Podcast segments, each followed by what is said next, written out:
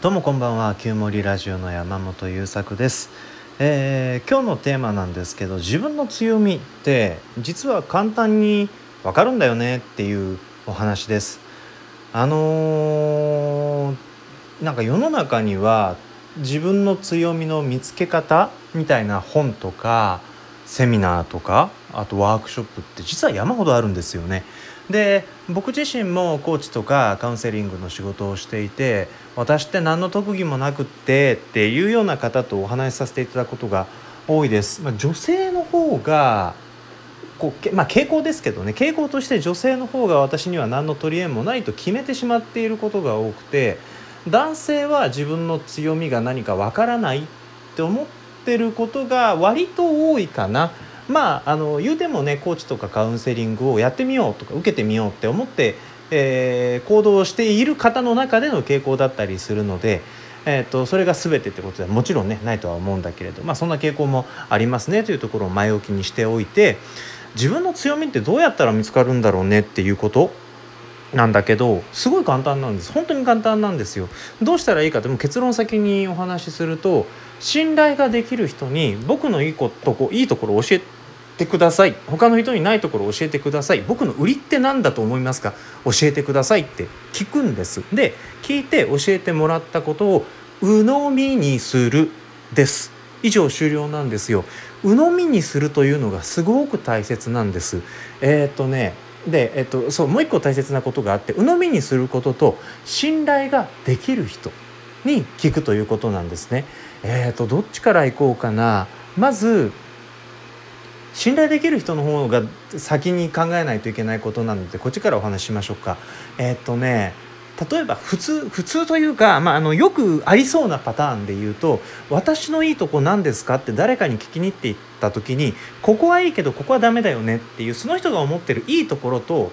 えーその人が思っている良くないところも一緒に渡してくる人が、えー多分多いと思うんですよね。その特に男の人に多いんじゃないかな。そのアドバイスしたがりとか、えー余計なこと言いたがり的な俺が導いてやるぜって思いがち的なそれ的なことでなんかおお前を俺がいいように変えてやろうみたいなそんな雰囲気からねこうアドバイスしちゃうみたいな、まあ、なんでこんなに、あのギスギス言っちゃうかって僕が昔そういうパターンの男だったからなんだけれど、まあ、とにかくそういうタイプの人にはね聞いちゃダメ聞いちゃダメです。えーっとね自分の強みを分かりたい時ってそれ以外の情報を入れちゃダメなんですよ。えーなんでかっていうと自分の強みがわからないってことは自信ないわけなんですよね自分に。えーで自分に自信がないとか、まあ、あのあるいは何かしら疑念がある、えーこれが得意かもしれないんだけどでも違うかもしれないっていうすごくある意味不安定な状態ではあるんです。で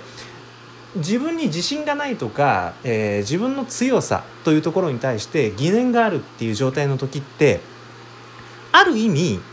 自分はすごいところがないという答えを待ってるところがあったりするわけでそんな時に「君はここがもうちょっとこうだったらいいんだけどね」っていう言葉と「君はここが素敵だよ」っていう言葉その2つをもらっちゃうと「君こっちをもうちょっと何とかしたらものになるよね」っていうことの言葉の方が存在感を大きく感じられるんですよ聞いた側からすると。それってかなりノイズなんですね。なんでかっていうと返す返すのこの、えー信頼できる人への質問の目的は自分の強みを見つけるためだから自分が努力しししなきゃいけないポイントを見つけたいわけじゃないんですよね。今この瞬間に何の努力もせず成長もせず、えー何かを足すわけでもなく差し引くわけでもなくありのままの私を見た時に私の何が素敵か教えてほしい。僕の何が強みか教えてほしいということに対する答えがいらないんですよこの質問を誰かにする時って。でこの質問をしようとした時に、えー、とその聞こうとしてる人が素直に、えー、ほんと素直に「分かったじゃあ君の素敵なところ強いなって俺が思うとこ私が思うところ伝えるね」って言ってそれだけを話してくれるかどうかっていうのをぜひ見抜いてくださいね。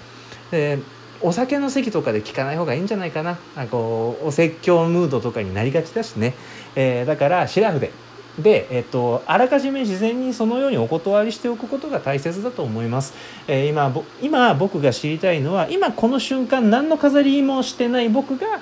の強いところ、えー僕の魅力なところ私の、えー素敵なところ魅力なところを知りたいのです。だから伸びしろではなく今ある伸びているところ長いところ長じているところを私に教えてください。って聞いてくださいね。でそれを聞いて「分かった俺に任せろ」って言って、えー、あなたのことを大切にしながら言葉を選んでくれる人をぜひ選んでこの質問をしてみてください。そして大切なポイントその2その人が教えてくれたことを鵜呑みにするです。えー、っとねさっきのは自信がないとかっていう例を出したでしょ。自信がない時って、えー、お前欠点を指摘してもらいたい気分がどこかにあったりすることもあるっていう話があったのと近いんだけれど自信がない時っていやいやそんなそんなまさかまさか嘘でしょっていう構え方をしてることも多いんですよね。私なんかそんなはずがないこれを言っちゃうとえー、っとね強み見つかんないんですよ。えー、なんでかっていうと自分にとっての強みとか自分にとっての魅力それも作っている魅力ではない、えー、っと無理して用意した強みでもないそういうものって本当にナチュラルな状態何も飾っていない状態で、えー、宿っているものというのは頑張ってないのね。で特に努力しないでもできちゃうことなのよ。だからそんなことがすごいことのわけがないそんなことが魅力的なわけがないそんなことが素晴らしいことのわけがない魅力的なことを強いことを素晴らしいことっていうのはもっと意識的で努力的で壮大でキラキラしているもののはずだみたいなねそういうこうフィルターかけちゃうのよね我々。えそんなことないのあの本当に自分の強いところとか素敵なところっては？そんなこと？って思うようなことなんですよ。えでそういうことをそのなんかこう割と意を決して聞くことじゃないですか今の僕の強いところを教えてくださいってでそれを聞いた時に「は？そんなこと?」っていうことをそのあなたがこの人なら信頼できるって人が言ってくれたらそれマジドンピシャジャストミートだと思うのね。だから鵜呑みにしてほしいです。でそんなことだったら無限にできるし今までもやってきたよ。そうそうだからそれが強みだって言ってんじゃんっていうそういうことなのよね。えー、なので是非そういう話がうまく聞けたら教えていただけたらその人の言葉を鵜呑みにしてみてください。自覚してみてください。自覚した途端に強みって強みになるんですよ。魅力って魅力になるんですね。あの僕がちなみに僕が信頼してる人に言われた僕の素敵なところって丁寧に話を聞いて一緒に考えてくれるとかどんな失敗談を話しても一緒に笑ってくれてなんか心を楽にしてくれるとかそういうことだったんですよね。で無意識にやってたのし楽しいと思ってやってたことだったんです。なんかこうもっと役に立つにはとかもっとなんか誰かの人生をいいように変えてあげられるにはどうしたらいいかみたいなすごい方法を探してたんだけどいやもう全然そんなことしないでよくって僕はもともと自分が持っていた自分の気質から出てくるそういう素敵なところを自覚して、えー、自覚してから磨いたり、えー、自覚して自分の必殺技として使ってあげたり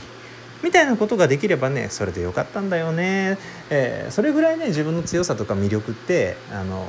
ライトでカジュアルなものです。自分の生活の中に当たり前にあるものです。でも自覚した瞬間にそれは本当に他の人とは全く違う自分のユニークセールスポジションかな。ユニークなポイントになってくるので是非今回お話しした信頼できる人に今の私の素敵なところや強みを聞いてみるということとその方が教えてくれたことを鵜呑みにするということをやってみてください。びっくりするぐらいあっさりねなんだこういうことだったのかっていうものが見つかったり、えー、次へのステップが開けたりしていきます。えー、ということで今日の放送は以上終了になります。この番組はちょっと生きづらさ抱えてます私山本優作が日々の暮らしの中でこういうことをしたら楽になったよ楽しくなったよ生産性上がったよ QOL 上がっちゃったよっていうお話をシェアさせていただくそんなコンセプトでやっております、えー、よかったらまた次回も聴いてください。それではありがとうございました。また明日。